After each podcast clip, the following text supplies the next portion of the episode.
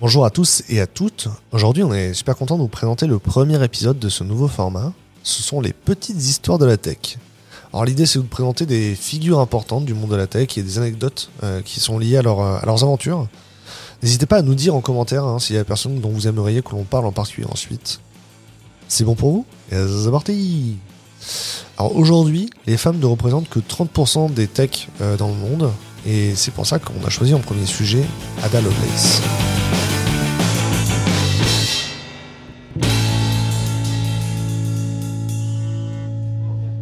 Ada Lovelace, de son nom complet, Augusta Ada King, comtesse de Lovelace, est née en 1815 à Londres. C'est sa mère qui a tenu à lui apporter une éducation mathématique et scientifique assez inhabituelle pour une fille à l'époque.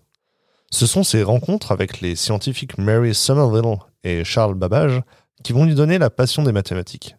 Cependant, dû à des problèmes de santé, elle sera contrainte de faire une pause dans ses études scientifiques. C'est, encouragée par son mari William King, qu'elle reprend ses études en 1839. Trois ans plus tard, elle rejoint, en 1842 donc, Charles Babbage pour travailler sur la machine analytique. Ces travaux ont énoncé le fondement de l'ordinateur. On parle bien des travaux car la machine analytique n'a jamais été construite complètement, dû à un manque de financement. Et c'est durant cette période de collaboration avec Babbage qu'Ada écrira le premier programme informatique au monde. Ce programme s'appuie sur un algorithme qui devait permettre à une machine de calculer les nombres de Bernoulli. Ce travail fait d'elle la première codeuse de l'histoire. Ce sont d'ailleurs ces travaux qui permirent en 1930 à Alan Turing de formaliser la notion de calculateur universel ou machine de Turing universelle. Elle meurt en 1852, à l'âge de 36 ans, d'un cancer de l'utérus, laissant derrière elle ses travaux qui révolutionneront des années plus tard l'informatique.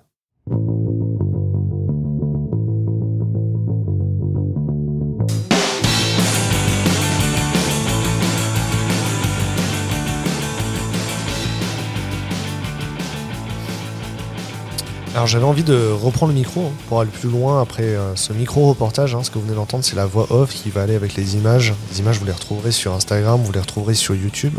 Et j'ai envie d'aller plus loin. Sur, la, sur YouTube, vous verrez, je vais plus loin lors d'un face caméra que j'ai enregistré hier avec Charlotte. Et euh, là, aujourd'hui, on est mercredi. Euh, je viens de faire l'antenne libre. Je suis assez haut en énergie. J'ai pris un café.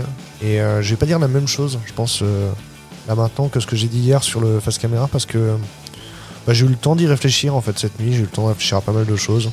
Alors la question en fait qu'on voulait amener en fait avec ce, reportage, c'est pourquoi seulement un tiers des techs euh, qui sont des femmes? Alors le premier point, ce sont les, rôles modèles peut-être.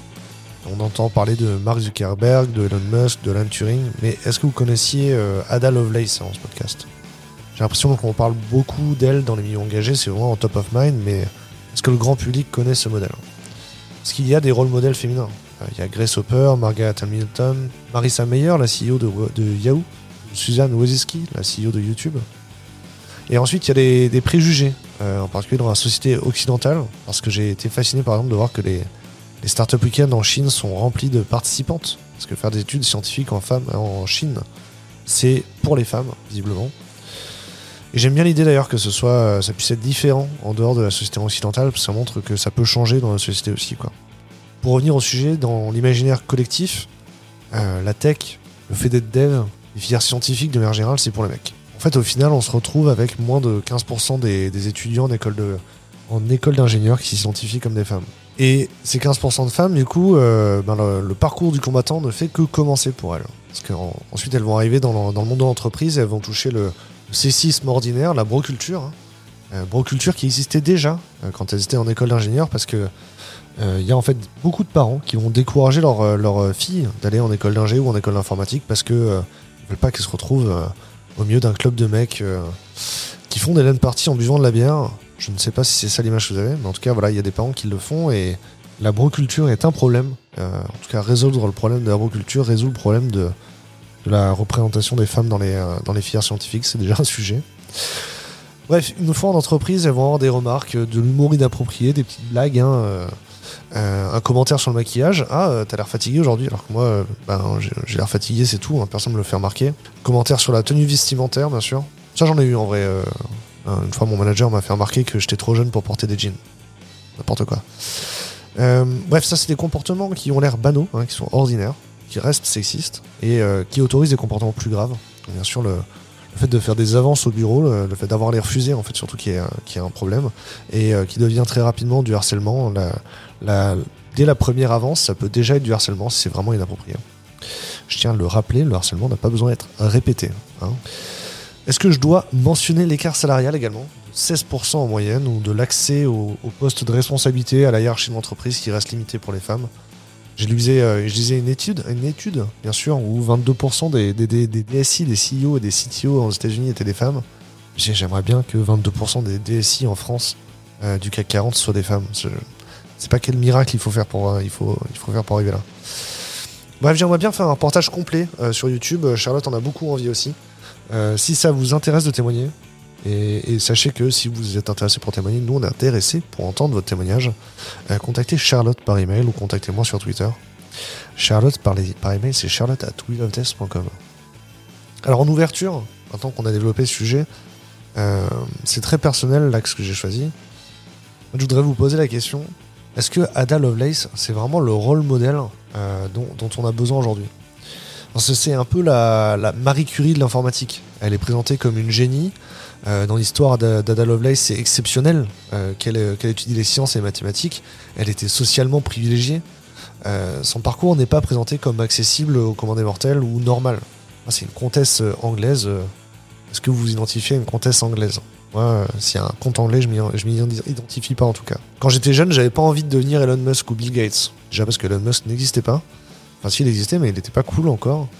Euh, par contre, le fait d'avoir un tonton informaticien euh, qui a fait un BTS et qui me dit euh, la voie royale pour, faire de l'informatique, c'est les écoles d'ingé, tu devrais faire une école d'ingé.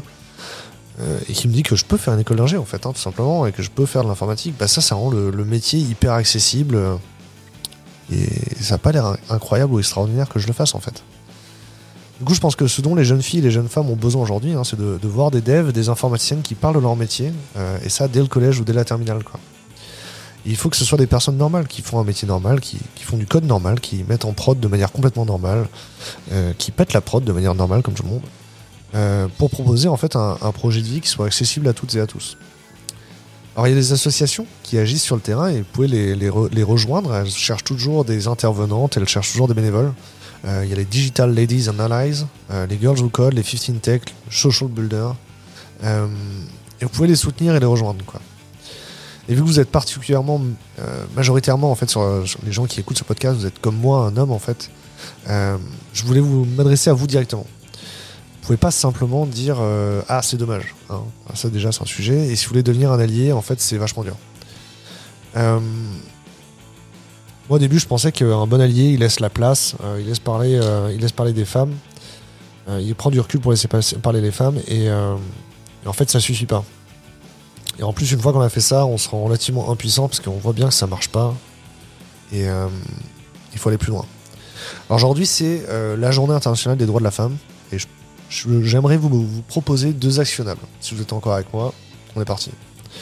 Alors le premier déjà, c'est diversifier votre veille technique. Euh, je vous propose, hein, je la mets en note. Vous pouvez me retrouver sur Twitter, vous verrez, j'ai une liste qui s'appelle Tech Person. Euh, ce sont, des, ce sont des, développeurs et des développeuses euh, qui sont tous représentatifs des minorités qui sont moins visibles aujourd'hui en France. Il n'y a pas d'hommes blancs dedans, de plus de 40 ans.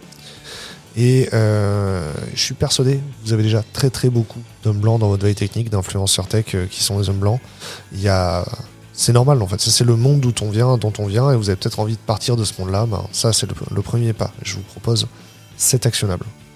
Vous pouvez vous abonner à la newsletter de Women on Rails, par exemple, aussi, hein, qui euh, fait le travail euh, de, d'aller chercher des articles écrits par des femmes euh, qui sont très pertinents. Alors, c'est pas parce qu'ils sont écrits par des femmes, mais c'est de facto, en fait, si vous cherchez des, à lire des blogs écrits par des femmes, en vrai, vous pouvez le faire. Et le, blog de Women on Rails, il permet ça.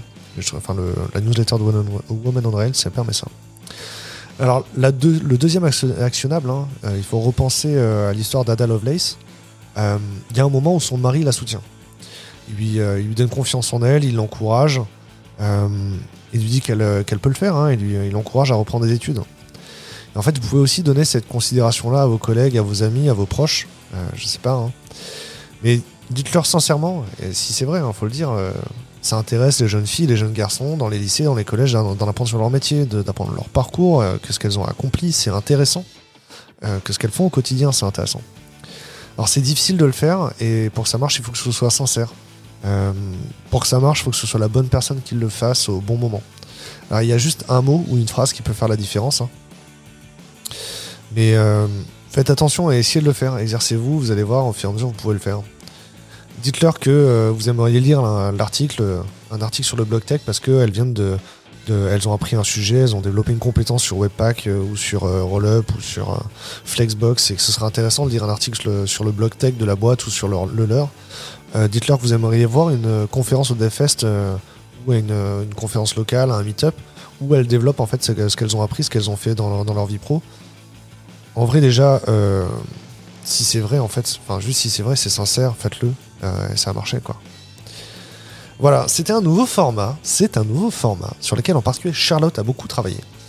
moi, je suis content qu'on passe du temps à écrire plus des histoires comme ça, et je suis content de pouvoir vous proposer des, histoires qui sont un peu divertissantes. Hein. Le ton est léger, il faut que ce soit accessible, il faut que ce soit agréable de les écouter. Euh, et c'est des histoires qui contribuent à votre culture tech.